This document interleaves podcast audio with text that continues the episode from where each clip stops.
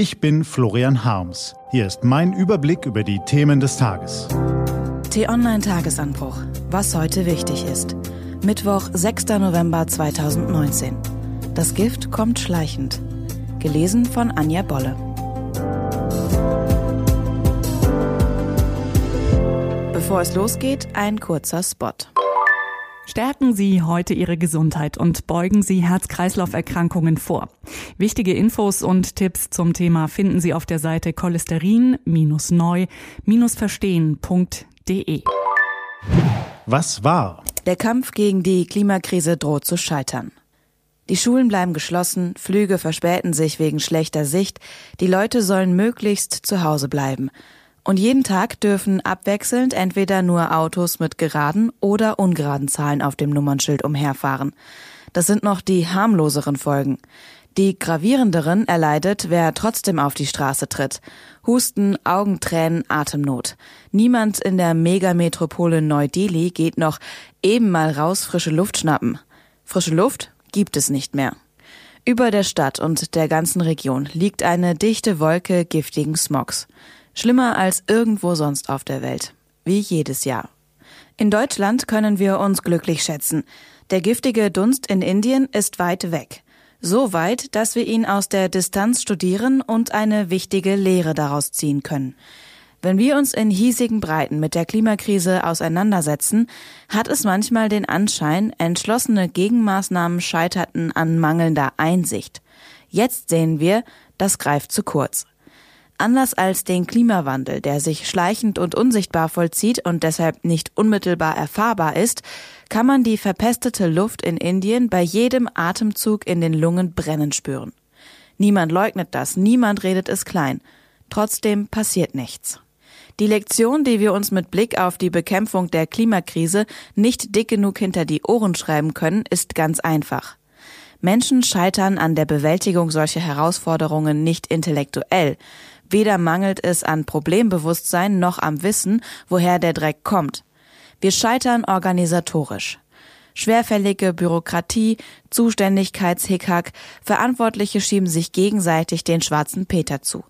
Und kaum jemand denkt langfristig über die nächsten fünf, sechs Jahre hinaus. An Warnungen fehlt es jedenfalls nicht. In einem dramatischen Appell haben sich jetzt mehr als 11.000 Wissenschaftler aus 153 Ländern an die Entscheider in den Regierungen rund um den Globus gewandt. Sie sehen einen weltweiten Klimanotfall als realistisches Zukunftsszenario. Druck statt Diplomatie.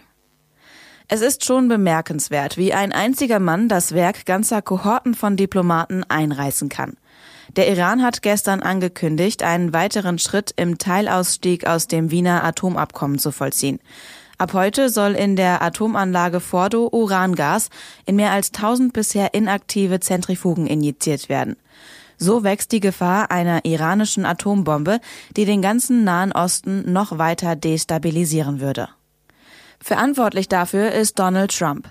Er hält den mühsam ausgehandelten Atomvertrag für Mist und hat ihn einseitig gekündigt, weil er einen besseren Deal will. Mit Blick auf seine Persönlichkeitsstruktur dürfen wir vermuten, er will einfach einen anderen Deal als sein Vorgänger Obama. Hauptsache, er selbst macht ihn und kann sich damit brüsten. Die massiven Wirtschaftssanktionen der USA für den Iran scheinen unterdessen eher die Bevölkerung zu treffen. Die wechselhafte Geschichte des Nahen Ostens hat uns gezeigt, beständige Lösungen kommen fast nie durch Druck, Drohungen oder Gewalt zustande, sondern durch Verhandlungen und Politik mit Köpfchen. Der Herr in Washington bevorzugt leider Politik mit Kopfstoß. Was steht an? Die T-Online-Redaktion blickt für Sie heute unter anderem auf diese Themen. Der Sachverständigenrat zur Begutachtung der gesamtwirtschaftlichen Entwicklung übergibt heute sein Jahresgutachten an Kanzlerin Merkel und ihre Minister. In Erfurt konstituiert sich die Thüringer CDU-Landtagsfraktion und wählt voraussichtlich wieder Mike Moring zum Fraktionsvorsitzenden. Und CDU-Chefin Annegret Kramp-Karrenbauer treibt die digitale Weiterbildung ihrer Partei voran. Mit dem Lernkonzept Miller sollen die Mitglieder geschult und digital satisfaktionsfähig werden.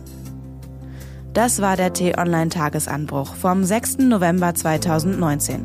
Produziert vom Online-Radio- und Podcast-Anbieter Detektor FM. Den Tagesanbruch zum Hören gibt's auch in der Podcast-App Ihrer Wahl. Kostenlos zum Abonnieren. Ich wünsche Ihnen einen frohen Tag. Ihr Florian Harms.